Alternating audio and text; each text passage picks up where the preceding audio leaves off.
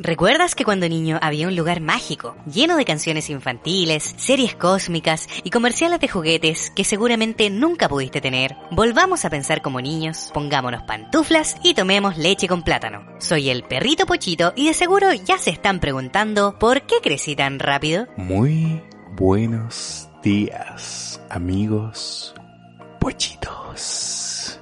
Esto ya no es PCTR esto es ASMR. ASMR PCTR. que somos estúpidos. Pero, eh, bueno chicos, sin querer, sin nuestra intención de alarmarlos, no vamos a suspender el podcast ni nada. El título del capítulo se trata de otro asunto sobre tomarse un break. Y resulta que nuestros queridos Patreons querían hablar sobre el recreo y realmente nosotros ya habíamos hecho un capítulo sobre el colegio y el recreo. Hablamos un poco sobre el recreo, pero no nos enfocamos como en las actividades y en las cosas que se hacen en el recreo. Exactamente, pero Sentíamos que íbamos a quedar cortos con Íbamos a quedar súper cortos y quisimos darle una vuelta. Mm. Porque se supone que esta temporada iba a ser eh, divertida, relajante, para pasarlo bien. Y últimamente estas semanas han estado súper tensas. Súper tensas con todo lo que está pasando en Chile. De tomarse un break. Mm. Así que los invitamos a ir a hacerse un cafecito si nos están escuchando en la oficina, donde sea. Mm, les vamos a alegrar su día lunes. Con nosotros. y precisamente hoy día vamos a hablar de eso, de la importancia de los descansos, el momento de tomarse un break y de los tipos de break que existen, porque no solamente todas las personas somos distintas y nos relajan y nos ayudan a descansar distintas cosas. Hay gente que, por ejemplo, se la pasa muy bien con los videos de ASMR. A mí me gustan. ¿A ti te gustan? A mí me gustan ciertos tipos de ASMR. Porque las personas, por ejemplo, que se graban comiendo, me ponen muy tensa. A ti te... Tú odias Yo detesto los sonidos, de, la gente comiendo y de la comida en la boca. Mm, ¿Tú sabes que eso, es un indicio de autismo? No, eso puede ser un indicio de muchas cosas, de fobia y cosas así, no, pero no vamos a entrar en ese No, pero también dicen que la gente inteligente por lo general tiende a sentirse molesta por ciertos ruidos. Puede ser, pero eso no tiene que ver nada con el autismo. Ah, en este caso, pues Johnny. No, en este caso no, pero es un síntoma. Bueno, a mí el tipo de SMR que me gusta es cuando, no sé, pues están cocinando o pican cosas o muelen cosas. Me encanta, hay una niña que hace como masajes. Eh, ¿Auditivos? no, no, no, no auditivos, como masajes a... Es como si una persona fuera a visitarla y ella le hace el masaje a esa persona, pero le está grabando a la cámara. Y tiene mm. dos micrófonos a cada lado y va como no sé, pues mezclando cremas o mm. champú o espuma y como que eso lo pasa por los micrófonos y, eso a mí por lo menos me relaja porque es como si me estuvieran haciendo el masaje a mí. He visto muchos de ASMR de, por ejemplo, gente que va a la peluquería. ¿Cachai? Como que le ponen los micrófonos, los audífonos, entonces tú sientes como las tijeras o las máquinas. lo mismo. Exacto. Eso. Pero esto es una simulación de, no hay gente real. Bueno, a mí particularmente ir al peluquero no es algo que me relaje. A mí tampoco, me pone súper tensa. Sí, es como la canción de Dagoberto, me cortaron mal el pelo. Me cortaron mal el pelo. Tengo un terror así como de, deténgase, deténgase. Como que me, me, pone un poco ansioso, sí, el hecho de saber cómo si vaya a quedar bien o no. Es como que de repente, no sé, pues llegué con la foto mm. y es como, no se parece a la foto. ¿Se acuerda cómo le dije? Si se filtran sonidos porque están pasando muchos autos por afuera, pero estamos haciendo lo mejor para no tenemos filtrar un el sonido. Sí, no tenemos un estudio cerrado. no un estudio acústicamente perfecto. Solo una piececita donde tenemos nuestros computadores. Próximamente se la vamos a mostrar, pero solamente a nuestros Patreons, ¿verdad? Sí. Sí, material exclusivo de Patreon. Así que si usted quiere saber cómo grabamos, dónde grabamos, tiene que hacerse Patreon. Le recordamos que hay Patreons de 2 dólares, así que no es nada.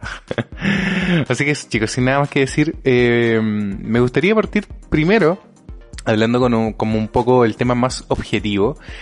Y es que la medicina popular y la medicina obviamente biológica científica dice que eh, la importancia del descanso es fundamental para restablecer todas las funciones del organismo. O sea, si no duermes, eh, tu cuerpo no va a poder andar bien al otro día. Si el músculo, por ejemplo, no se, no descansa después de una etapa de presión, por ejemplo, de hacer peso o cualquier cosa, el músculo no crece. Son las etapas de descanso las que nos llevan a triunfar. ¿A triunfar? sí. Me estaba acordando de la canción esta antigua del comercial Todo lo que queremos con esfuerzo y con la ayuda de esas pequeñas grandes cosas que nos llevan a triunfar. No, Era súper motivacional esa canción. no me acuerdo qué era, era Soprole. Soprole. Sí. Yogur Soprole, alguna cuestión Soprole. así, sí. Pensé que era de Calo, pero Mm, sí, no. probablemente era Yogur Soprole. Pero eso, es súper importante resetearse, es súper importante, como decíamos, el descanso físico, pero también hoy en día, sobre todo, necesitamos descanso mental.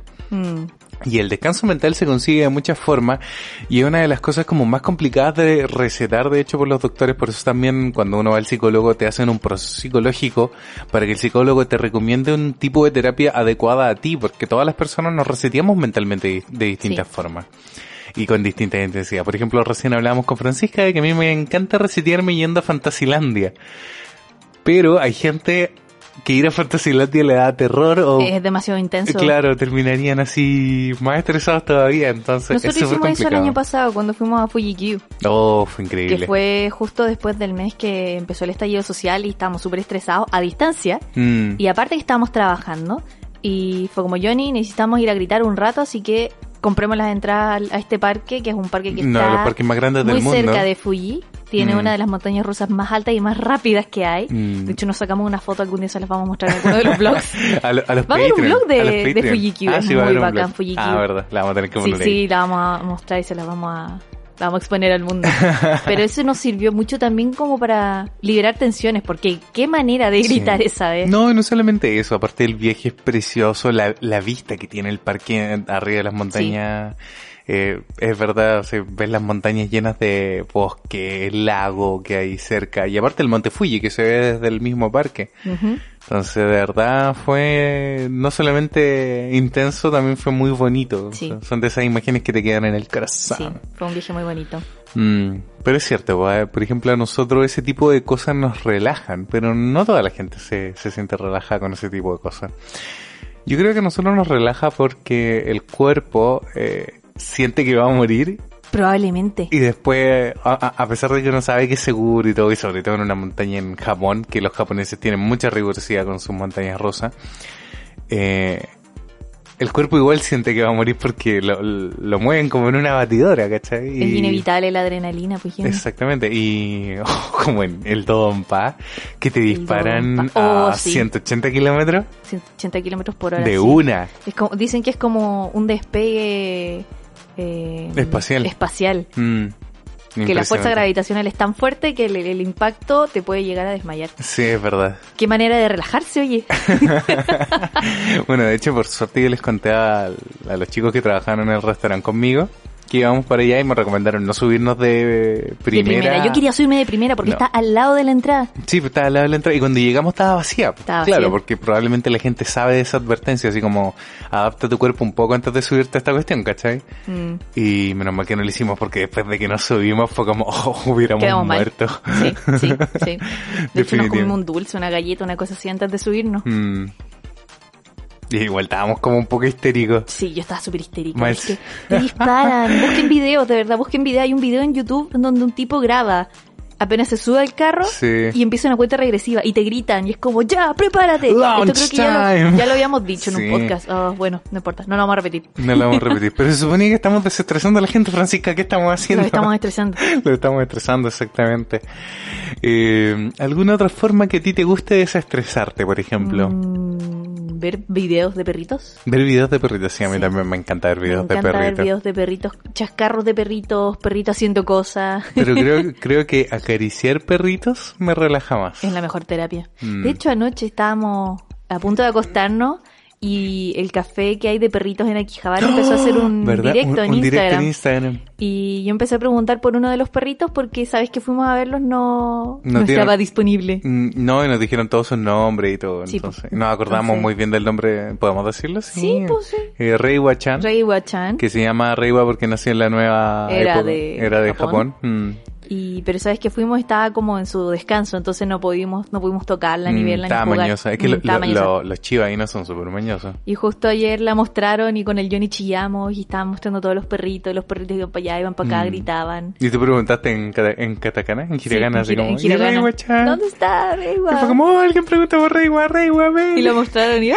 yo chillé. Estábamos ahí, sí, vueltos locos. Es que son preciosos esos perros. Esa es una manera que uso yo para relajarme, pues, mi querido Johnny. Mm, sí, verdad. Bueno, yo por lo general me relajo con los videojuegos, pero con los videojuegos de acción. Me ¿De acción? De acción, me gustan Así mucho como el como de shooters. Last of Us. De Last of Us o... ¿Cómo te relajan esos juegos? Yo ¿En me acuerdo que serio? cuando l- lo empezaste a jugar y yo te veía, porque yo no puedo jugar eso, yo estaba súper tensa. Es, que- es que es un poco la sensación de lo mismo de Fujikiwa, es que tú estás tensa porque tú estás o sea, tú, tú solo lo ves. Es que no podría jugarlo. ¿Caché? Pero es como lo que me pasa a mí cuando vas a una montaña rusa. Estás como en el momento donde te pueden matar y todo, pero cuando lo logras vencer, te da una satisfacción y eso te relaja. Mm. Aparte que la historia es muy buena y a mí en general me gusta el cine, que esa es otra de las formas en las que yo me relajo mucho. Yo estoy esperando esta semana a que se libere el Animal Crossing, New Horizons, así que con eso me voy a relajar mucho. Voy a Y, y la mi- perdimos y mis ahí probablemente ahí cositas, sí nos vamos a tomar un break del podcast. La no va a grabar más. Hasta que consiga mi máster en diseño. Claro. Y Diseño de islas. Y pueda, pueda modificar completamente su isla. supuesto. Mm, por favor, chicos, coméntenos si les gustaría de repente ver algún review o algún comentario, algún podcast exclusivo sobre Animal Crossing. Podcast sobre Animal Crossing. Oye, yo creo que mucha gente que nos escucha está esperando ese juego. Es verdad. creo que sí. sí, es bueno, verdad. ese es, un, es uno de los mejores juegos que hay para relajarse, Johnny, porque piensa que. De hecho, es ganó un premio. que ahora tiene más objetivos, obviamente, y más Sí, tareas y más misiones. Pero, pero no son objetivos que te estresen. Exactamente, no es un juego en el que te tengas que ir superando Mm. para superar niveles. A excepción del Animal Crossing Pocket Camp, que era el de Sí, celular. el de celular. sí ya vas subiendo de nivel y vas desbloqueando más cosas. Mm, no, y aparte que tiene eventos que tienen tiempo limitado. Sí, pues los, los antiguos Animal Crossing era un juego súper tranquilo para relajarse, ir a regar tus plantas, hablar Mm. con tus vecinos, recoger Tener un par de casa. conchas en la playa y mirar las estrellas. Mm, Pero eso no sería posible sin otro aspecto muy fundamental de lo que es la relajación y tiene que ver con la música. Oh, me encanta la Porque música de Animal La Crossing. música de Animal Crossing fue pensada y hecha para que la gente se relajara. ¿En serio? Sí. Me encanta. Hay, hay un estudio, de hecho. Gracias. el- Gracias el, el a DJ, a Totakeke, sí, él, él tuvo que estudiar, ¿cachai? Y todo. Hay muchos estudios, de hecho, sobre el, el relajo de la música. De hecho, hace un par de años, creo, Moby, no sé si tú conoces a Moby, es un cantante famoso. ¿Ya? Él hizo un estudio, es un tipo seco, hizo un estudio en la universidad, creo que sacó su posgrado, todo el asunto en ciencias de la música, y liberó gratuitamente un disco sobre eh, ondas sonoras y música de relajación para dormir, para estudiar, para concentrarse, así como distintos tipos de sonidos solo para ciertas funciones. Ok. Y son increíbles. ¿Los Debe- has escuchado? Los he escuchado, deberías pegarle una revisada. Los Dicen tengo en el que- computador, te los puedo ¿En pasar. serio? Sí. Vamos a escucharlos después del podcast. Dicen que el lo-fi, estas radios y estas, estos Mm. mix de música que hay dando vuelta ahí por YouTube Sí. y estas radios que son como online eh, Tan 24/7 exitosas. Sirven Mm. para concentrarse, para relajarse, para estudiar o para trabajar, pero a mí me distraen. ¿A ti te distraen? No puedo, eh, por ejemplo, es que es diferente relajarse a concentrarse. Sí, po. Yo cuando necesito concentrarme, cuando tengo que dibujar algo o tengo que hacer alguna tarea que requiere mucha concentración, no puedo escuchar lo-fi porque me distrae, porque me lleva como a otro estado Mm. anímico, Claro. como más calmado. En cambio yo en ese momento necesito estar no tensa, pero sí muy concentrada en lo que estoy haciendo porque si no no me va a resultar. Entonces Mm. necesito escuchar K-pop o alguna otra cosa, otra, cosa música Pero por ejemplo, estás hablando de electrónica. trabajo. Y Sí. estamos hablando de el relajo. Pero te estoy diciendo que la Sí, gente que gente busca que- relajarse o Mm. estudiar más tranquilo, escuche ese tipo de música. Sí, es verdad. Es verdad, es verdad. Mm. De hecho, hay mucho. Bueno, a mí, a mí, por ejemplo, me relaja mucho la música orquestada. La. Tipo Orquesta. Joe Hisaishi. Yo Hisaichi me relaja de una manera y me lleva a estados como muy emocionales. Realmente como que la música de Joe Hisaichi, aparte que tiene unas melodías y unos acompañamientos, pero ¿Quién es preciosos. Hisaishi? Joe Hisaishi para Hisaishi, no sé Hisaishi, para la gente que no lo sepa, aunque yo creo que de la gente que no escucha que alguien no sepa quién es Joe Hisaishi es como vayas a Google inmediatamente. Es el compositor actual de todas las películas de Ghibli. Y no solamente de las películas de Ghibli, también él ha participado en muchas películas japonesas muy exitosas, por ejemplo Okuribito, que siempre la mencionamos acá. la ganadora del Oscar, eh, la película extranjera no sé hace cuántos años, ¿cachai? Pero una de las películas más bonitas que existe de la cultura japonesa está completamente orquestada por Joe Hisaichi, no podía ser de otra manera porque la película también habla de música. Exactamente. Así que, no, genial. De verdad uno de mis compositores favoritos. No solamente por su trabajo en Ghibli, sino que él como, como compositor en sí eh, es una marca, como que toda su música, bueno, aparte que... Sí, tiene como una marca mm, propia de él. Que tiene que ver con las cuartas dominantes, pero eso tendrían que ir a ver a Jaime Altozano para entenderlo, pero... Uno de los youtubers favoritos del Johnny, Sí. Jaime Altozano. De hecho, sé que Jaime Altozano es un youtuber que a mí me relaja mucho ver. ¿Sí? Sí, me encanta. De hecho, me relaja ver su video. El otro día que vimos el video de Mozart, deberían sí, verlo. pero ese no, es un video para relajarse. Era súper relajante. No es relajante, es entretenido. Es muy entretenido. Si quieres distraerte, yo creo que, Es que ese ve es- ese video. Ese es otro de los aspectos de eh, la relajación mental, la entretención. Exactamente, bien Johnny. Entonces, pasemos a hablar de la entretención. ¿Con qué cosas se entretiene la gente, cachai? Hay muchos asuntos que muchas veces tienen que ver con eh, la entretención como secuencial. Por ejemplo, armar rompecabezas. Hay O mucha como mi mamá la otra vez que estaba armando un rompecabezas con su amiga en la playa. eso. ¿Y qué hizo el Johnny? Llegó y les armó el puzzle entero. Casi. Se demoró medio día en armarles el puzzle. De hecho, menos. Probablemente. Pero a ratitos. A Ah. ratitos. Iba ahí, ah, una pieza aquí. Ah, esta va acá. No podemos armar rompecabezas nosotros, Johnny. Sí, lo que pasa es que nosotros Aparte, tenemos... sobre todo tú, que tenés mucha memoria visual. Mm, No, no, rompecabezas no. mm, es verdad. Y le armó el rompecabezas a mi mamá y a su amiga. Pero quedamos de regalarle uno. Sí. Para el próximo verano. Sí. Por Uno más complejo. Uno más complejo por haberle armado. No, pero ten- tenía que ser chiquitito, eso sí, porque... ¿De 500 piezas? Para que le quepa en la mesa. Ah, verdad. Sí, no puede ser muy grande. Es verdad. Así que eso sí, los rompecabezas son asuntos que ayudan mucho a relajarse. No sé si a ti te pasaba, pero a mí también me ayudaba mucho a re- a relajarme los cubos de Rubik. Jamás tuve un cubo de Rubik. No, No. oh, vamos a comprar uno. No, gracias, no me gustan mucho ¿No? esas cosas, no. No soy de armar de ese O sea, tipo yo, yo los armaba por entretención cuando uno era niño, pues después cuando salió como estos, estos típicos videos de youtuber así como arma el cubo de, de Rubik en 10 segundos y después se hicieron como competencias mundiales de quién lo armaba más rápido así completo los seis colores. Ya eso es como loco, eso ya no es entretenido, eso es estresante. Sí, sí. Mm, Entonces yo de verdad igual, en general, por ejemplo, nosotros con, eh, con el tema de los videojuegos también tratamos de tomárnoslo muy a disfrutarlo y entretenernos. Nunca pensamos como mucho en la competencia. Mm, En- Como Pokémon. Como Pokémon, exacto. Y por ejemplo, yo ahora estoy como, ya, ya me terminé el Pokémon escudo y estoy como entretenido llenando la Pokédex, apareando Rowlets, porque me encanta Rowlet.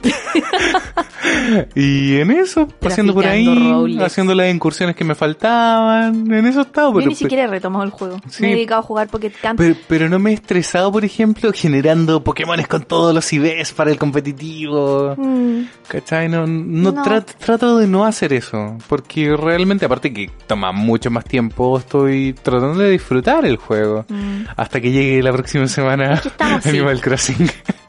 estamos como en el stand-by de Animal Crossing, esa es la verdad. Estoy que corto, como dicen bien en Chile, La las, wincha. las winchas, la hilacha, por jugar ese juego. Mm. No sé si lo van a librar el mismo día en que se Se- libera que sí. Porque yo lo compré por internet, así que estoy esperando a que me llegue mi mail para ir a buscarlo. Mm, vaya a estar ahí de Y- las primeras en la tienda. Gracias a este grabar hermoso eso. virus que está dando vuelta por el mundo, nos cancelaron un concierto que teníamos la próxima semana. Ah, ¿verdad? No un Y- gran concierto, pero era un concierto. Íbamos a ir a ver Escape. Escape, una banda sutil que nos relaja mucho.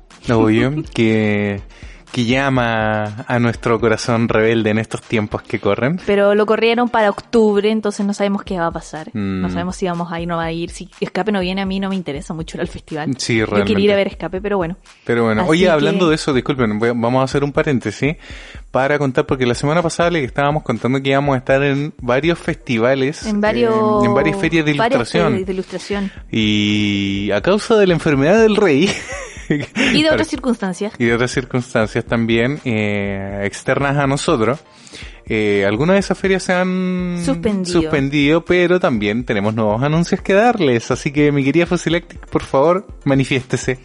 Vamos a ver qué pasa de aquí a las próximas semanas y los próximos meses, pero varios festivales y varias ferias a las que estábamos asistiendo, ya estamos súper confirmados, eh, se están suspendiendo por el momento. O sea, más adelante esperamos que se realicen. Se supone, ya habíamos anunciado que íbamos a ir a Safari Festival. ¿Hacían el 10 festival? de- Hacían Festival, sí. El 10 de abril. Pero se suspendió. El 4 de abril tenemos confirmado cohete lunar. Pero estamos viendo si se suspende o no. Mm. Y ayer dieron los resultados de la Comic Con. Le quiero dar unas felicitaciones a todos los ilustradores que quedaron. Y entre esos, también quedé seleccionada yo. Fusilactic. Eh. ¡Eh! Así que si todo sale bien, estaré ahí en mi stand.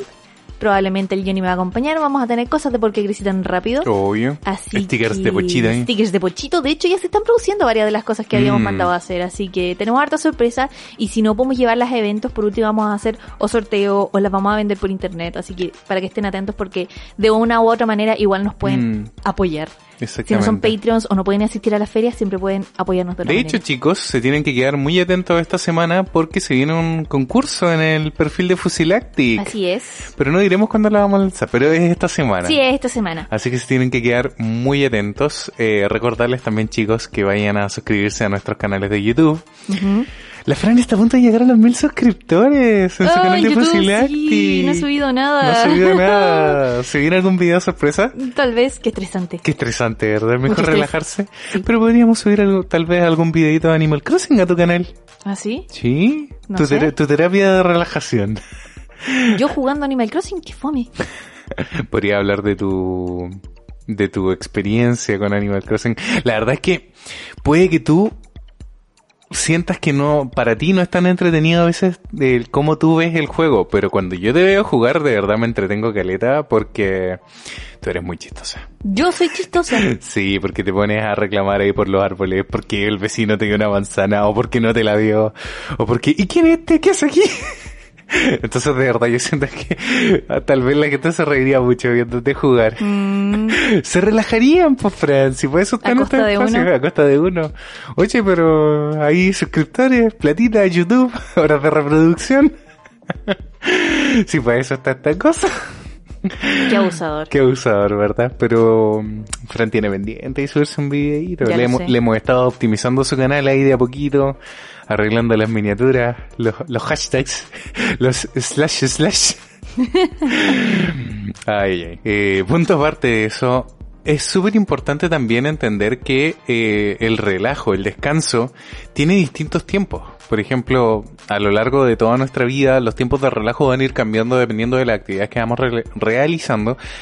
Y también, por ejemplo, hay cosas que nos pueden relajar, no sé, en cinco minutos, como hay otras que se demoran horas en darnos realmente esa satisfacción y sentir como que cambiamos el switch o día, exactamente como unas vacaciones, por ejemplo. Pues Las vacaciones a veces, como no tenemos una programación de qué vamos a hacer y vamos a la vida tal vez, ¿cachai? No, no programamos nuestro relajo.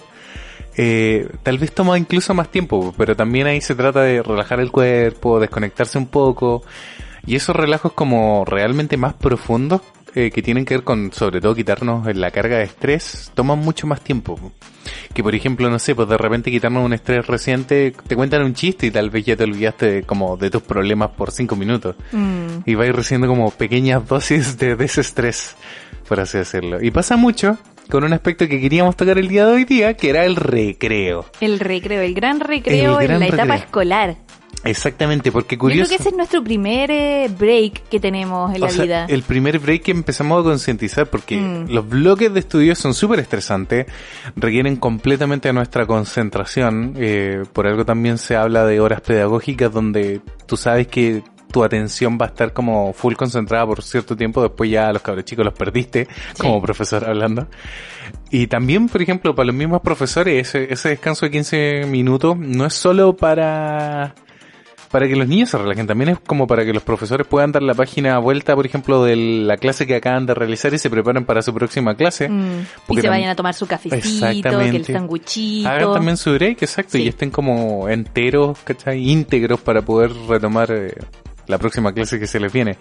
Pero nosotros como estudiantes, ¿qué hacíamos en los breaks? ¿Con qué cosas nos re- regaloneábamos? Primero con la colación, La la, colación. gran colación, Mm. porque ya a cierta, a cierta hora de la mañana o te daba hambre o el desayuno no estuvo muy contundente Mm. o ya llegó la hora de almuerzo, entonces lo primero que uno hace es como comerse una cosita y tal vez, dependiendo de la edad que uno tenga, ir a jugar o ir a tomar sol.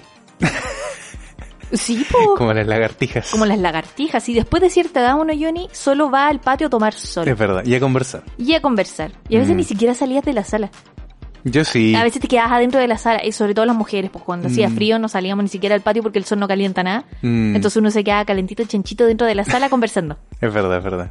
A mí la verdad, cuando apenas suena la campana me estresaba caleta porque yo tenía que ir a la cafetería a veces a tomarme la lechita con el pan ¿Ya? y sabía que si no la picaba, si no corría rápido, eh, se hacía una fila Mm. y al final me estresaba perder 5 o 10 minutos del recreo, después t- tirarme la leche, el pan y llegar así como con la guata toda llena al segundo bloque de clase.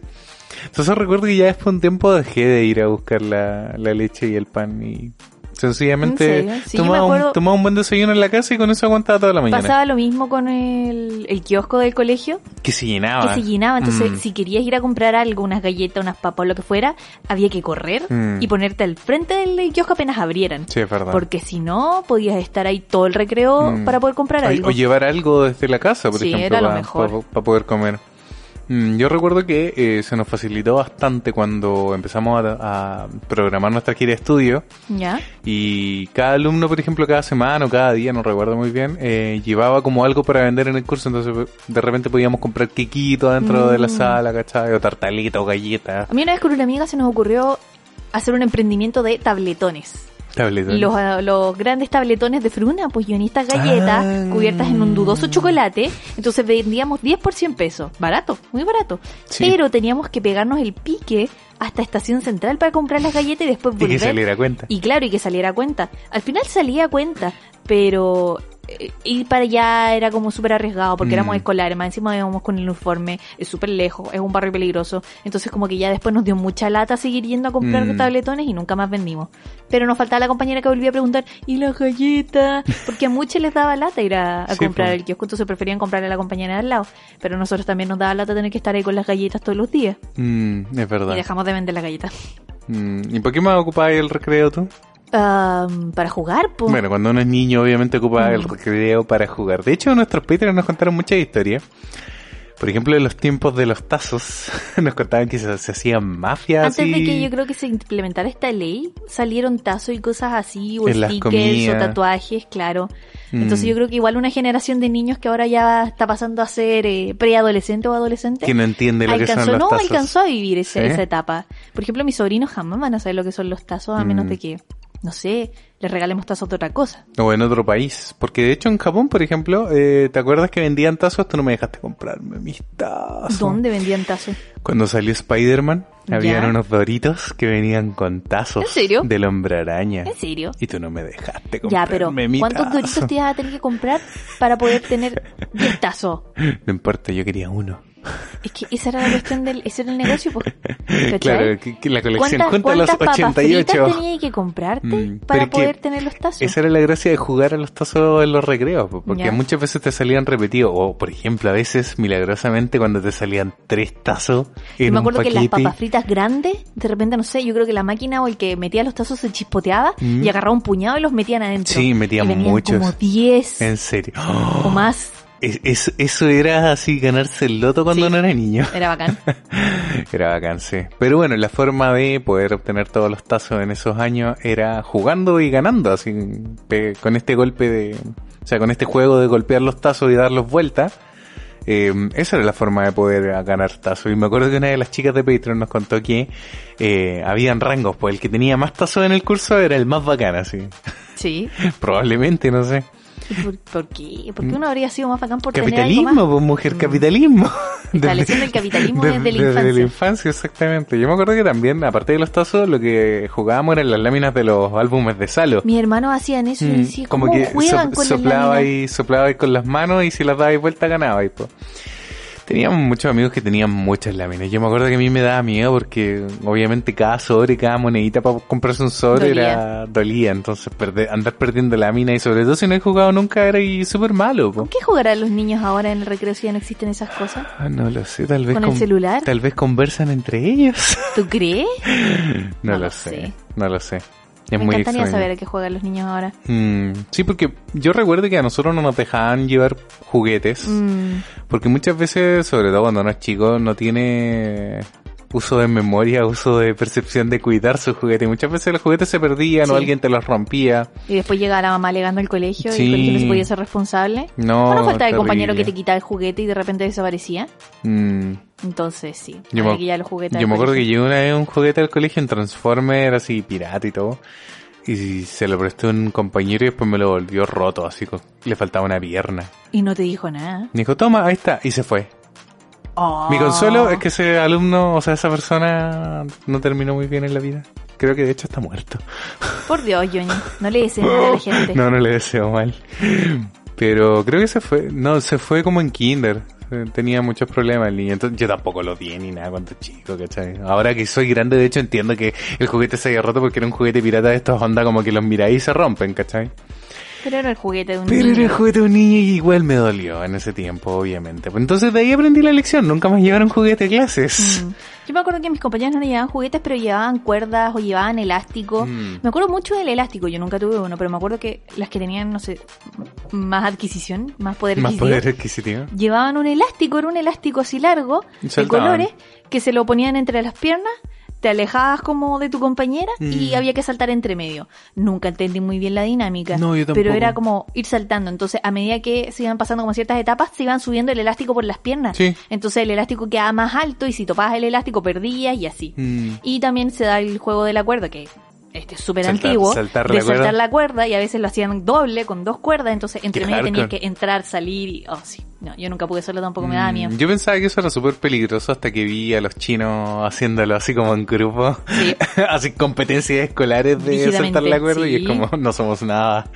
En tu colegio, cuando eras chico, ¿habían juegos? ¿Una zona de juegos? Había una zona de juegos pero solo para los niños de kinder y solo cuando los sacaban a jugar a kinder. No ¿En es como que en el recreo uno pudiera ir. Yo tenía una zona de juegos en mi primer colegio que era muy grande, muy grande, Sí. había muchos juegos y era bacán. Mm. Porque los de kinder tenían su recreo especial y solo en su recreo ellos podían ir, pues porque si se topaban con los niños que ya eran más grandes, los podían pasar a llevar, podía haber accidente, entonces como que ellos los sacaban en un periodo aparte de nosotros. Mm. Pero cuando tocaba la campana yo me acuerdo que todas mis compañeras salían corriendo, porque no sé por qué en ese La- tiempo... la misma ansiedad del kiosco. la misma ansiedad del kiosco, pero con la rueda.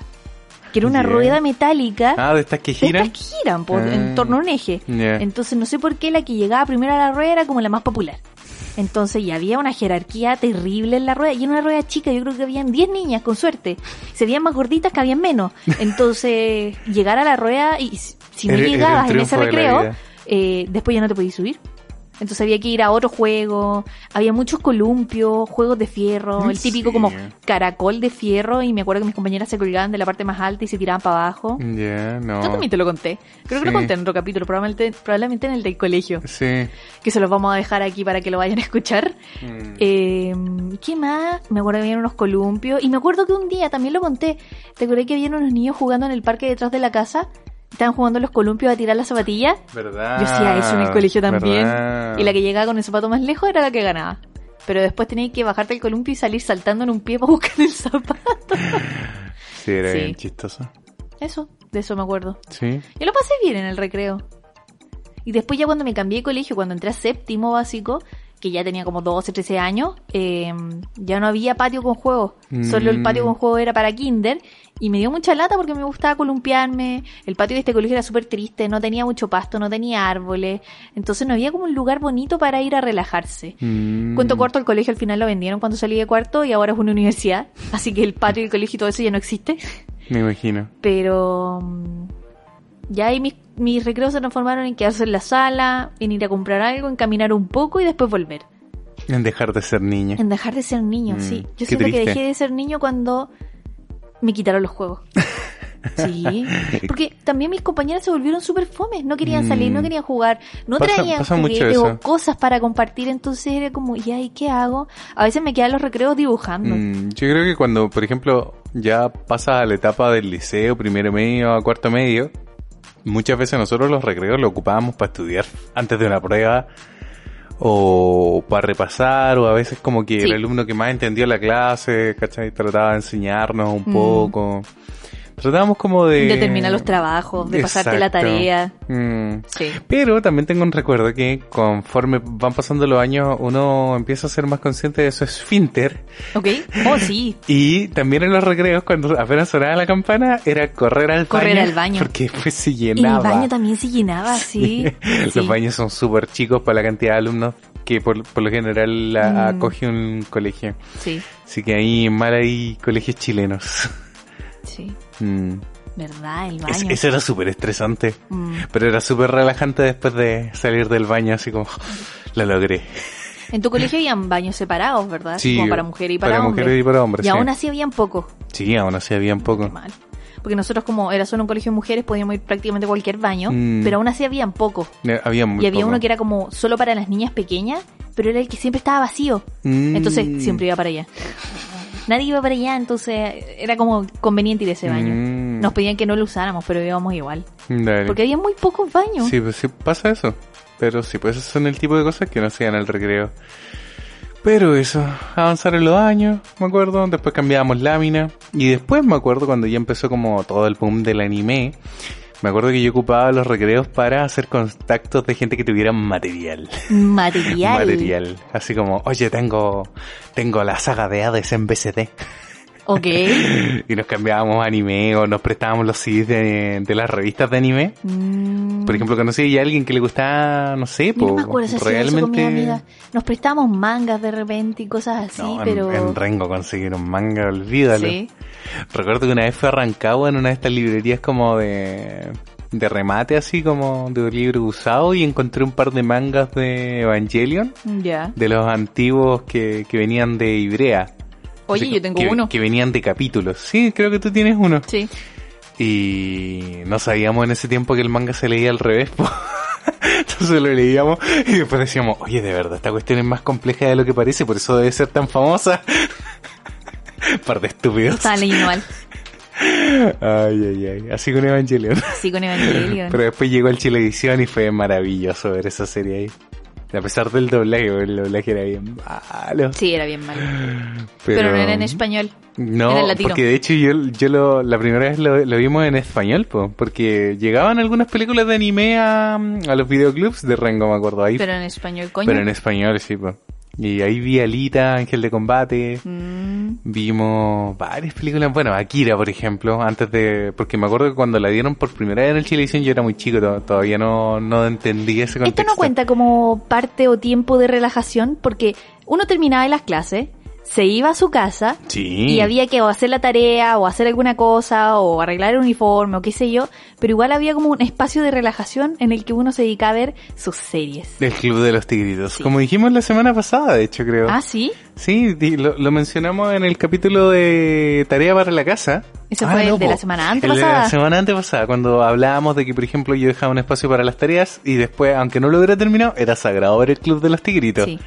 Así que... Es que el Johnny salía antes. Yo salía justo a la hora y tenía como una hora para llegar a mi casa porque a las 5 empezaba el Club de los Tigritos.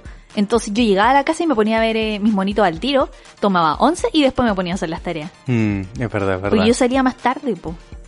Entonces Verdad. llegaba justo a la hora del, del- de El los monitos. Mm, y yo me acuerdo que después se acababa el Club de los Tigritos. O empezaban a dar alguna serie que no me gustaba y me pasaba el Cartoon Network. Porque en el Cartoon Network estaban dando Samurai X. ¿A qué hora? Lo daban en las tardes. Es que cuando vinieron a... Yo cuando vine a ver Samurai X lo daban en las noches, muy tarde. Sí, ah, que fue cuando tú- tuve tú lo cable. viste cuando, entonces. en la Sí, última no, etapa de sí. cuando lo dieron. Sí. Mm, no, pues lo daban en las tardes antes. Mm, Era hermoso ver No, en Samurai esa etapa X. solo tenía televisión pública. No. Pero bueno, fue una buena infancia. Mm, pero sí, yo creo que el, el anime en ese sentido para nosotros fue Una muy vía de relajante. escape muy relajante, sí. Mm, y Igual era estresante porque yo corría para llegar a ver mi anime. Sí, yo me daba también. rabia cuando tenía que hacer algo diferente y No, podía hacer, me tenía que saltar mi capítulo. Y era súper estresante, por ejemplo, en Dragon Ball Z cuando los capítulos no avanzaban nada. Mm, O Slamdunk. En Slamdunk, por ejemplo, no avanzaban nada. Esos, Sí.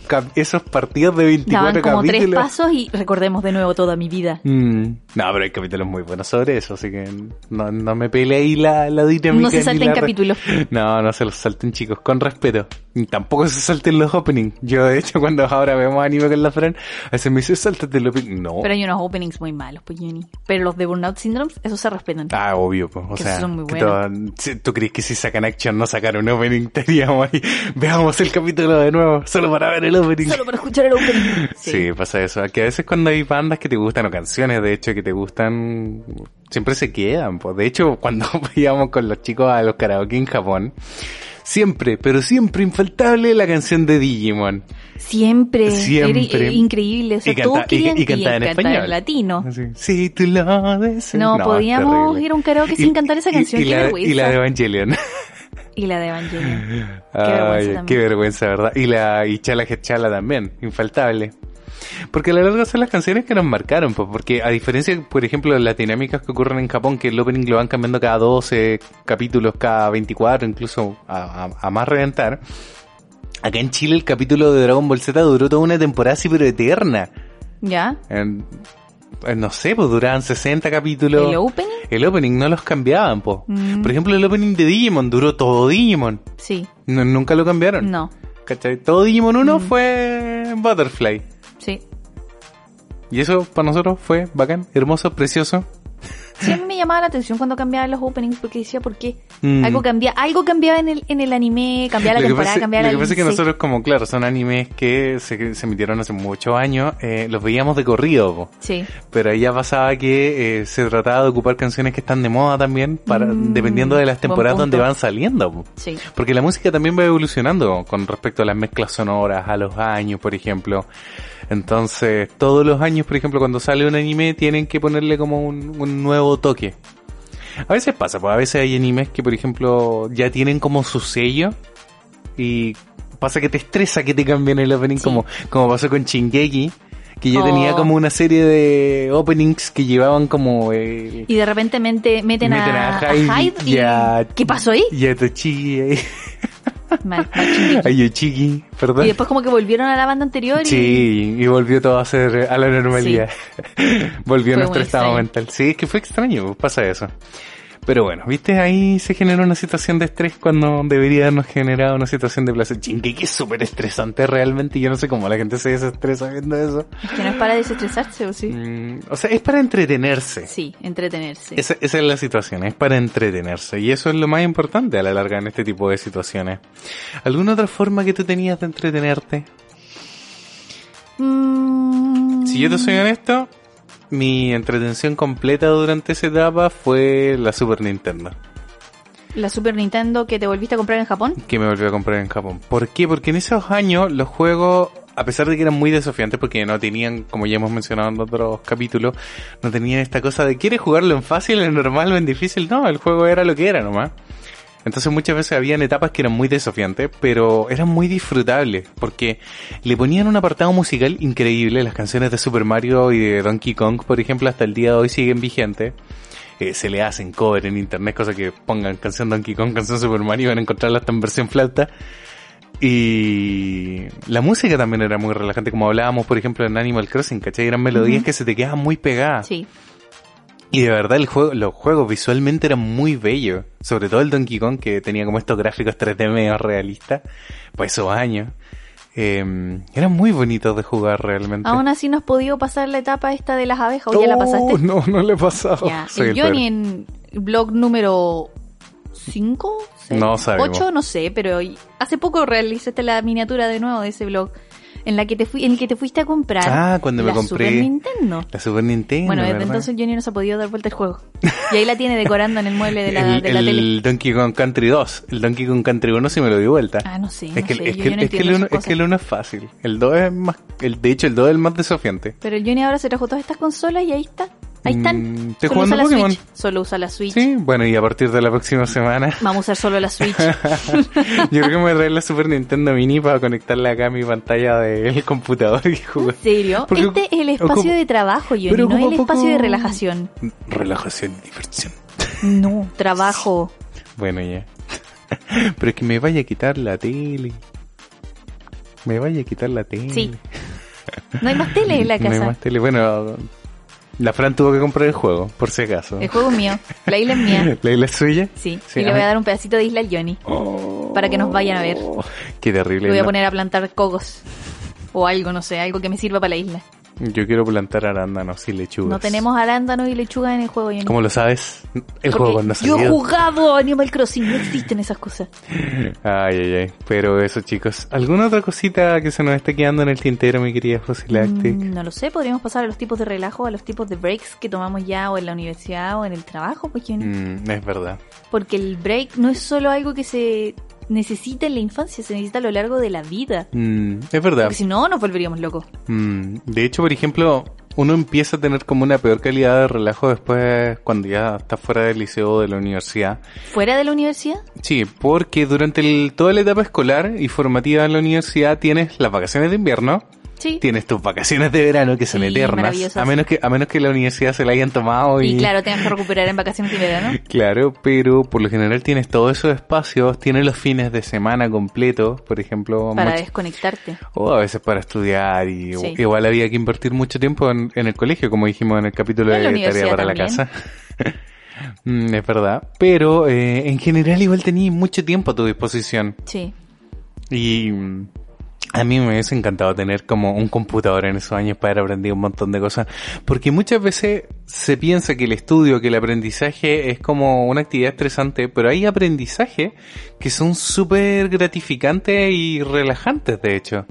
Como aprender a... Aprender, por ejemplo, a dibujar en el computador. Mm, Aprender, no sé, a, a jugar algunos juegos, por ejemplo. A- a- había muchos emuladores en el computador, ¿cachai? Que también te podían relajar. Eh, a mí me hubiese encantado aprender a editar video en el computador cuando, en esos años, por ejemplo. con Movie Maker. con Movie Maker. Qué horror, ¿no? Era terrible cuando no existían los, los tutoriales de YouTube. Exacto. Mm, sí, por ejemplo, en ese solito. tiempo si hubiera tenido un computador, por ejemplo, ahora ya sería un youtuber famoso. y- Exitosísimo. Exitosísimo ahí subiendo videos de chascarros Bueno, con mi pero las cosas pasan por algo, porque Obvio. si no se podía en esa época, más Mm. adelante sí se pudo. De hecho, pues. los, los niños hoy en día la tienen como súper fácil porque los papás o les pasan una tablet o les pueden prestar un celular para grabar. Antiguamente conseguir una cámara de video era imposible. Imposible. Entonces, bueno, y de hecho es uno de los sueños más grandes que tienen los niños hoy en día. ¿Ser youtubers? Ser youtubers, sí, los niños no suenan con, no sueñan con ser doctores, ser- no, quieren ser youtubers. Quieren ser influencers. Quieren ser influencers, exactamente, pero hoy en día está difícil para los youtubers que hacen contenido para niños, sobre todo por el tema de la desmonetización que, que ocurrió, porque los niños suelen ser muy adictos al internet y a YouTube porque Mm. el contenido viene muy compreso, está al alcance de su mano, pueden volver a ver los capítulos, cosa que en nuestros tiempos no se podía. Por eso también nos estresábamos con la serie, porque perderse un capítulo era perderlo para siempre. Sí. Cambio hoy en día tener Pero ahí uno superaba la frustración. Tal vez, tal vez, tal vez ¿no? eso nos ahora, ahora a superar. esto yo creo que eh, aumenta la ansiedad en los niños porque ¡ah! hay que seguir viendo el capítulo, hay que pasar a la siguiente Mm. temporada, hay que seguir eh, no sé qué. No es sé. verdad, de hecho un- uno de estos videos, el típico video millennial que anda dando vuelta por ahí, que hay gente que por ejemplo empieza a ver una, una serie en Netflix y no soporta ver, saber cómo va a llegar y se ve el tiro del capítulo final solo para saber cómo termina. Por Sin- la pura ansiedad. Por la pura ansiedad, sin disfrutar la temporada entera. así. Mm. O pasa que a veces la gente, claro, ¿Y son sale, sale la serie y no, de una, maratón. Ah, sí. Y no sé, yo creo que nosotros igual tratamos de... No, igual hacemos eso. Por ejemplo, cuando con- están emitiendo una serie, un anime. Things. No, un anime, por ejemplo. Esperamos a que se acumulen cierta cantidad de capítulos y los Ah. vemos de corrido, porque de, verdad... tres, de cuatro. Ya no Mm. soporto la angustia de esperar una semana. Lo que pasa es que los capítulos son muy cortos. Duran lo mismo que duraban cuando nosotros éramos chicos. Sí, lo sé. La percepción del tiempo es lo que ha cambiado. No, ¿sabes lo que pasa? Es que, eh, por ejemplo, a veces nosotros no somos tanto de ver tantas series. Pero ahora vemos, por ejemplo, una o dos series. Entonces tenemos un bloque de entretención muy corto, po. Porque más encima no tenemos los comerciales entre medio. Que más Mm. encima, cuando tú lo veías en la tele, tenías un bloque de comercial que también te entretenía. Que te Sí. ayudaba, por ejemplo, a pensar en qué pedir para Navidad o para el Día del Niño. Obvio, por supuesto. Los juguetes. O que pedir decoración. Claro, o que pedir decoración, exactamente. O actividades, no sé. po. Por ejemplo, cuando se abrió Kitsania, me acuerdo que había mucho comercial de Kitsania. Sí. Entonces había como mucha entretención para los niños con respecto a, mm, a lo que pasaba también en el blog infantil, po. Mm. No solamente la serie, sino que tenía como un espacio de descanso dentro de la misma serie, ¿se entiende? Cambio ahora uno que los ve en internet, los ve de corrido, No hay un espacio, no hay un de, espacio de de, descanso. Exacto. Entonces después pasa a toda otra serie y se te hace sumamente corto, po. Por eso no sentía que las series duraban un poco más. Porque, porque era un espacio de media hora, por ejemplo. Sí. Empezaba el opening, cortaban comerciales. Volvía a la Oh, serie, sí. veía hasta la mitad de los 15 minutos, comerciales. Sí. Después volvía a la serie. Y se hacía súper largo. Exacto. Y a veces no mostraban el ending. Sí, se saltaban el ending, qué Mm. pena. Qué Por eso, pena. por eso me gusta Etcétera TV, porque Etcétera Daba TV todos los openings y los ending. endings. Y daban el adelanto del próximo capítulo también. También, sí. que eso ayudaba a bajar Eso era la, bacán, a la ansiedad. Sí, es verdad. Había muchas cosas en ese sentido. Creo que alguna de las cosas, había mucho de recompensa en, en el hecho de relajarnos también. Y por ejemplo, una de esas cosas era el hecho de los tazos con la comida, que la comida ya no era solo eh, comida, era comida entretenida. Supongo. Y era, por ejemplo, entretenido ir al supermercado de repente con tus papás, a pesar de que compraban cosas para la casa. De repente ver que en unos cereales venía un monito. Mm. O venía el sticker de Batman, o no sé, cualquier Ahora juguete. ya no vienen esas cosas, pues Johnny. Ahora ya no vienen. Supuestamente para incentivar a los niños a no comprar y a consumir esas cosas que son altas en azúcares, en calorías, en sodio, en grasa, en todas esas cuestiones. Pero se perdió como esa magia de, de ir al supermercado, Mm. para los niños. Mm. Por un lado está bien, por otro lado tampoco está bien. En Japón se sigue haciendo. Mm, Todos los juguetes haciendo. y todas las cosas vienen acompañados de una comida que a veces ni siquiera se comen. Pero Pero igual es bacán, están súper actualizados y tienen mucho merchandising. De hecho, ahora que va a salir en Animal Crossing, salió una colección de Oh, huevitos de chocolate con los vecinos de Animal Crossing. qué pena y no estoy allá. Mm. Y, y nosotros ya teníamos una picada donde eran súper baratos. Sí, era muy barato. Probablemente llegaron y... Mm, deben haber llegado. Podríamos decirle a Aki que nos vaya a comprar Sí, algo. claro. Nosotros compramos. ¿te acordás que yo compré unos del detective Conan? Sí, y te salió el... Me salió el, el sospechoso, El sospechoso. el asesino, me salió también Bobby Jackson apuntando, pero después en un book off encontré el que yo quería que era el Carlos Guzmán durmiendo así cuando va a los casos. Cuando ya estaba dopado y Cuando estaba... estaba dopado así echado en el suelo en, en el rincón. Me encanta esa figurita. Pero son figuritas súper chiquititas. Sí, son, ¿de cuánto? ¿Tres centímetros? Sí, así. una cosa así. Sí, pero están súper bien hechas. Pero son cositas pequeñas que te ayudan a relajarte en la infancia. Mm. Y que por eso también quería pasar un poquito a aspectos, por ejemplo, cuando uno entra al trabajo y es diseñador gráfico. Ok. Lo, lo primero que hace cuando llega a su oficina es convertir su oficina en su espacio y te llevas tus figuritas. ¿Sabes que no todos hacen eso? No, no todos hacen eso. Yo creo que fui Pero- la primera persona en la oficina cuando llegué que empezó como a poner pequeñas cositas en ¿Sí? el escritorio. Onda llevé, no sé, una gomita que tenía con forma de ballena. O Mm. una cosita con forma de otra cosa, un animal. Y de a poquito empecé a llevar como más bonitos, pues. Pero me di cuenta que cuando hacían aseo en la oficina, la señora del aseo me los pasaba a llevar todo. Sí, pues pasa Entonces eso. me los botaba todo y me los dejaba como apiñados ahí en el, en el escritorio. Entonces me daba una rabia. Oh. Al final me los traje todo y dejé como un sticker. Y me acuerdo que cada uno tenía como una llama de Perú que habían traído de, de recuerdo algún- alguien que se fue de viaje. Y lo poníamos encima de la pantalla. Entonces eso no lo tocaban. Pero Mm. igual, qué pena no poder customizar tu espacio. Sí, porque por ejemplo, por lo general en la oficina, todas las personas o llevan la fotito de su familia o llevan como algún objeto especial. Nosotros teníamos memes pegados en la oficina. Sí, Memes de gato. ok. ¿Qué meme de gato eres hoy día? Y, y elegíamos uno. Pero te, das cuenta que eso- esos pequeños espacios a la larga son lo que hacen el relajo, el break. Por ejemplo, bueno, el mismo hecho cuando de repente te llaman a una reunión en la oficina. Dicen como ya, vamos a reunión y uno aprovecha, ya, me hago un cafecito y subo. Sí. Eh, Esos pequeños espacios son los que hacen como la, la vida, la relación en general. Se habla mucho que, por ejemplo, hay gente que no puede soltar el celular y es súper bueno de, de verdad en estos espacios de break soltar un poco el celular y hablar con las personas que tienes al lado, que Mm. a la larga son las personas con las que estás trabajando. De hecho, uno no debería ver el celular en la oficina. Eh, depende. a lo pues, si en la hora de almuerzo o algo así, claro.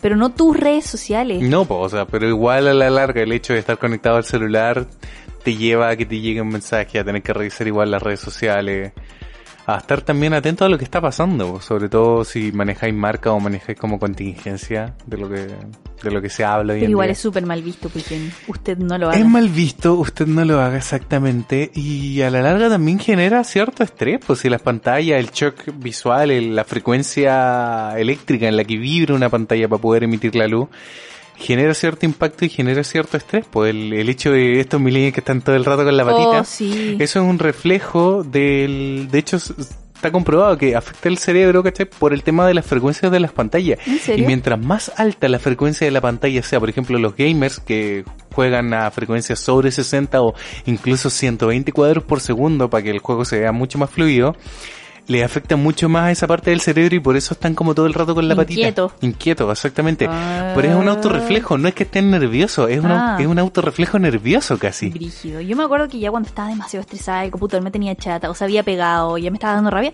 le decía a la Cote, a mi compañera de, de- de puesto, vamos a tomar un té. Y me decía, ya. Y Ya, nos parábamos y nos íbamos a hacer un té. Pero, íbamos pero como eso es tres súper veces a hacernos positivo. Así conversar, así es eh, el asunto de cómo hay estado. Contarle a veces a, a otras personas tus problemas. Mm. A veces hay- es muy mal visto y, y yo lo encuentro muy chistoso porque dicen como, oye, pero tú eres muy abierto, tú le cuentas a todos tus problemas. Y es como, mm, sí, porque eso no solamente hace que uno se conecte con otras personas, eh, también a ti te agarran confianza porque sienten ellos también que tienen que responder, pues lo, lo ponen como en una situación incómoda, como que tienen que responder a la confianza que tú les estás entregando.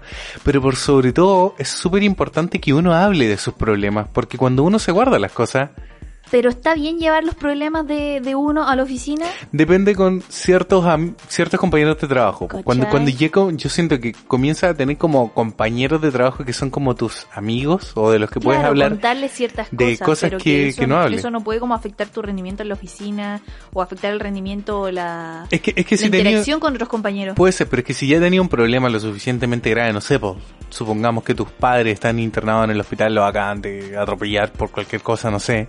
Suponte, tu, tu rendimiento en la oficina ya está afectado y deberías de hecho también dar aviso a tu jefatura, a tus compañeros de trabajo, que en cualquier momento te pueden llamar y vaya a tener a lo mejor que dejar la oficina, no sé. Siento que en, esos casos es súper importante tener la confianza y, y la interés también para poder hablar de tus problemas. ¿Cachai? Los ambientes laborales deberían también ser parte de eso. O sea, se supone que siempre hablamos de seamos un equipo, somos un equipo. Y cuando un miembro del equipo está mal, cuando un miembro del equipo se siente, no sé, o está desconectado, eh, es nuestra labor también estar conectado con él, eh, ayudarlo a que se relaje, a saber por lo que está pasando. ¿Cachai? Es una, Igual. es una de las cosas que se, Sí. se quejaba, ¿cachai? Toda esta generación, todo este tiempo de que hablamos de que estábamos tan individualistas, estábamos tan preocupados solo de producir y que muchas veces esa producción se ve afectada por nuestros estados anímicos, por, por la falta de empatía con nuestros propios compañeros de ¿Será trabajo. que los millennials llegamos a cambiar ese, ese aspecto de las oficinas? Exacto, y yo siento que es súper Pero después positivo. que somos demasiado sensibles y llorones. No, pero es que, pero es que está bien. Tenemos, tenemos uno de los países Tenemos con peor, tenemos sentimientos si puedo hablar. No, pero es verdad, tenemos uno de los peores países con salud mental en, en Latinoamérica. Porque nos hemos obligado a trabajar como máquina y ocultar nuestros problemas. ¿Cachai? Porque, porque es verdad, muchas veces en la oficina hay maldad, a veces alguien te puede hacer daño por simplemente exponer, por ejemplo, un problema. Mm. Pero por eso también decíamos, cuéntale tus problemas a la gente que tú ya sientes como amigo, alguien que sabes que te puede ayudar, a darte una palabra de aliento. Mm. Pero estamos hablando de los momentos de breaks, Johnny. Es que a veces esos momentos de break son para eso. ¿Cachai? Son para sacar este, este, este dolor que llevas dentro y soltarte. A veces, muchas veces, alguien puede tener la solución, ¿cachai? A tu problema en estos momentos de break. Así como, oye, no, sé que yo tengo un tío, no sé, que tiene algo por ahí, ¿cachai? Me chocaron el auto. Oye, sé que yo tengo un primo que arregla auto. Toma, te doy el número, bacán. Pasa eso, ¿es verdad Sí. o no? Entonces, estos momentos de break no solamente son para eso, también a veces sirven para solucionarnos los problemas, para sacar nuestras cargas pesadas que llevamos. Así que chicos, empiecen a hablar de esos problemas ahora mismo, después de escuchar este podcast. Vayan ahí conversen con sus familias, mm, Con sus compañeros de con sus trabajo. compañeros de trabajo, exacto. Hagan dinámica. Yo siento que, por ejemplo, una de otra de los momentos de relajo que tú tuviste mucho, yo no tuve nunca, ¿Ya? y que se da mucho en la empresa, es como estas salidas de empresa, estas fiestas de empresa. ¿No tuviste salidas de empresa? No tuve salida de empresa, pero sí tuve, eh, teníamos los desayunos, por ejemplo, celebrábamos los cumpleaños. Ah, sí. Pero eso fue algo que organizamos como propiamente tal nosotros, Ujú. ¿cachai? No fue algo que la empresa da como el típico paseo fuera de, no sé, de alguna parte, un paseo a piscina de empresa, que se da mucho en muchas Sí. empresas. O la fiesta para los niños, por ejemplo, Sí. para los trabajadores. Eh, ese tipo de situaciones que las empresas las den son súper positivas, po. Tú tuviste muchas fiestas de empresa con respecto al Día de la Mujer. Por favor, cuéntanos un poquito, Fran, para no hablar tanto yo. Ok, sí, se daban mucho esos espacios, no sé si de break, de relajación, pero así decían, muchas fiestas de, de empresa, uh, en mi empresa, en mi ex empresa. Por ejemplo, claro, celebraban el Día de la Mujer. Llevaban canapé, nos regalaban unas cositas, a veces iban a vender unas cosas allá, qué productos de natura, qué productos de belleza. Eh, después se celebraba, no sé, por el aniversario de la empresa, también hacían una torta y hacían una fiesta. Eh, había cafecito, había agua, Mm. incluso los de eh, informática, un año se pusieron las pilas y creo que esto fue entre el periodo en que estuve y después me fui y después volví. ¿Ya? Y hicieron un arcade ellos Mm. mismos y instalaron una máquina de juegos en la como en el espacio de reuniones que había. Entonces cuando uno ya estaba como aburrido o estresado o ya no tenía nada que hacer, te parabas ahí con tu compañero de, de- de trabajo y te ibas a jugar un rato a las máquinas. Y me acuerdo que jugábamos ahí con la cote a el Mario Kart o qué sé yo, y hacíamos competencia y jugábamos un rato. ¿Y qué más? Sí, en realidad se hacían hartas fiestas, hartas actividades extra programáticas en la empresa. Mm. No voy a dar el nombre de la empresa.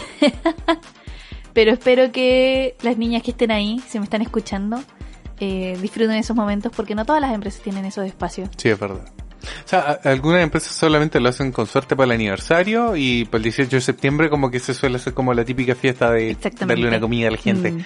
alimentar a estos millennials. Pero claro, exactamente. Eso es lo que pasa, que ahora los millennials están entrando o ya entraron a la fuerza laboral y somos un poquito más exigentes. Entonces, para mantenernos ahí comprometidos con la empresa, Mm. eh, necesitamos estos espacios de relajación. Oye. Lo, lo que pasa es que la, la forma de trabajo ha cambiado mucho y hoy en día hay muchas empresas digitales y hay mucha digitalización del trabajo. Entonces ya la gente, eh, por ejemplo, los mismos diseñadores pueden trabajar desde sus casas, pueden generar como el espacio de trabajo freelance y no necesitan muchas veces estar en la empresa.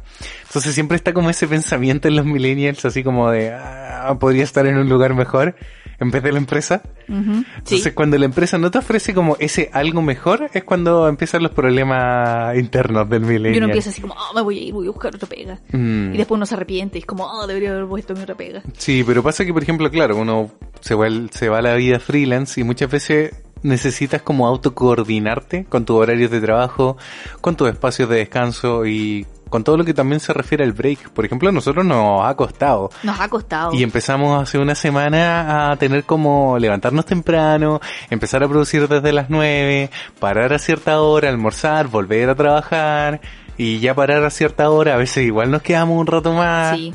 Porque aparte que queremos hacer un montón de cosas, entonces igual nos ha costado mucho hacernos como nuestros espacios de break.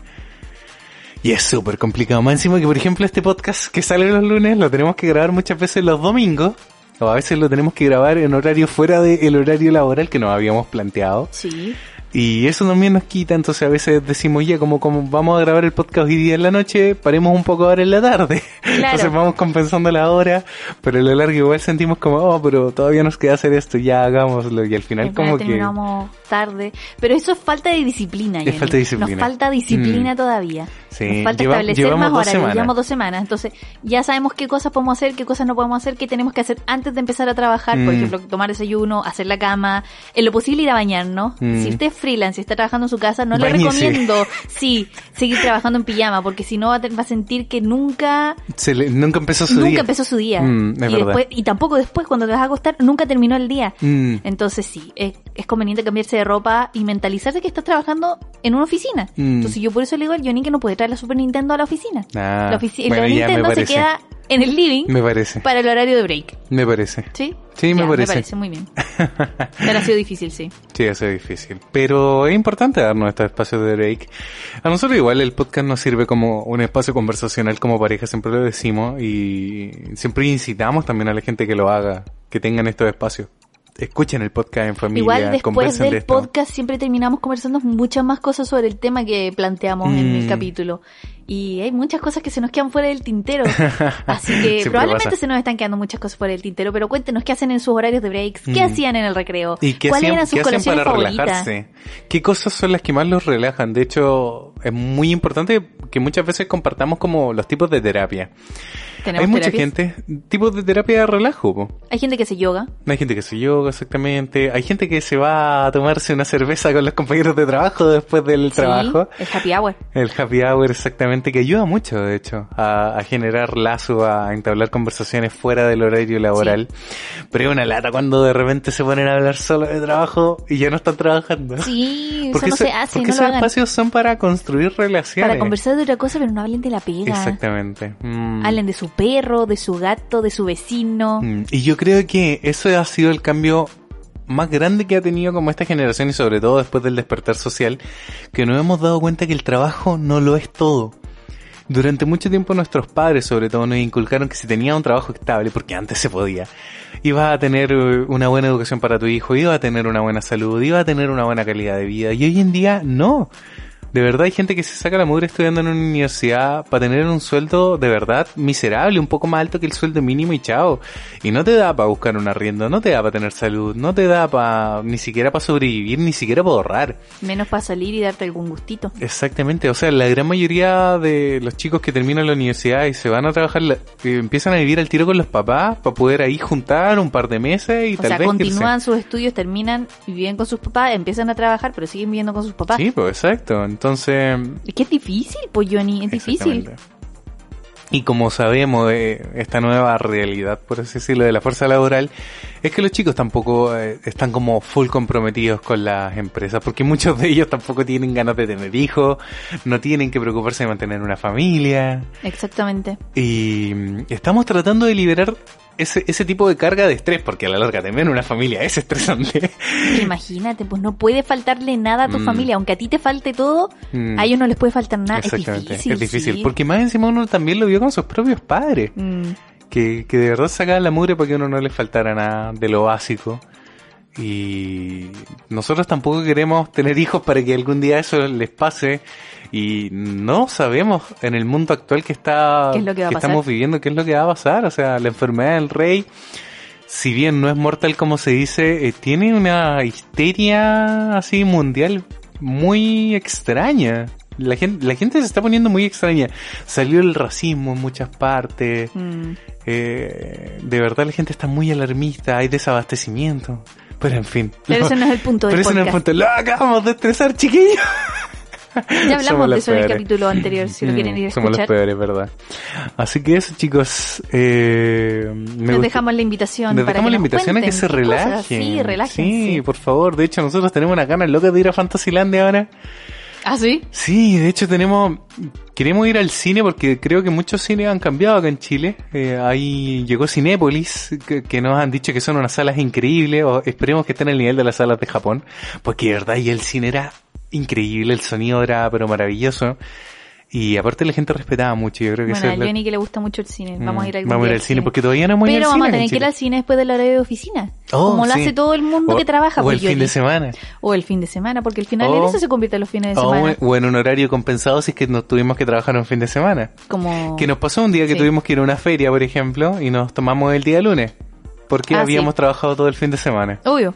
Así que se puede hacer eso, ¿viste? Esas son las facilidades que tiene la vida freelance. la vida freelance. sí. Los pros y los contras. Pero, pero es súper importante organizarse y tomarse esos tiempos de descanso, exactamente. No que el descanso salga, sino que también programarlo. Decir, como, ¿sabes qué? Necesito hacer esto porque necesito relajarme, necesitamos ver una película, necesitamos, no sé, jugar. Salir con amigos, juntarse, tomarse algo. tirar la talla. Tirar la talla. Mm, exactamente, o contacto con la naturaleza, contacto con perritos. Contacto con perritos. Así que eso, chicos, es súper importante organizar y coordinar el relajo.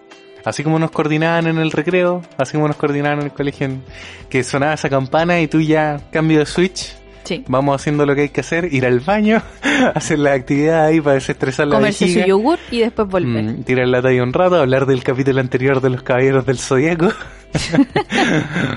Oye, no supiste nada, la Atena. Se la quieren matar. Así nomás, chicos. Muchas gracias por escucharnos como siempre. Los queremos mucho y nos vemos la La próxima, próxima semana. El capítulo de la próxima semana está bien bueno. ¿Ah, sí? Sí. No lo sé. Se viene un capítulo como de pelambre. Oh. No copucha, pelambre. Pelambre. No vamos a pelar a nadie. Chan, chan, chan, ya. Mucho, específico. mu- mucho, mucho, mucho estrés para nuestros audio escuchas. Ok. No van a poder dormir Pero esta para semana. dejarlos metidos y que vuelvan al podcast. Me parece. Así que sin nada más que decir, chicos, nos vemos la próxima vemos semana. Atento a los blogs, atento Sí, al concurso Johnny de prometió un blog la semana pasada y creo que no lo subió. No, así porque que tuvimos semana problemas sí. con el computador que ya les vamos a estar Ay, contando. sí. Así que eso, computador. chicos. Nos vemos. Nos vemos. Adiós. Adiós. Recuerden amigos, la edad se lleva por dentro. Gasten todo su dinero, adopten a un perrito como yo y regocijen a su niño interior. Y si todo eso no funciona, nos vemos la próxima semana para volver a ser niños. Pórtense bien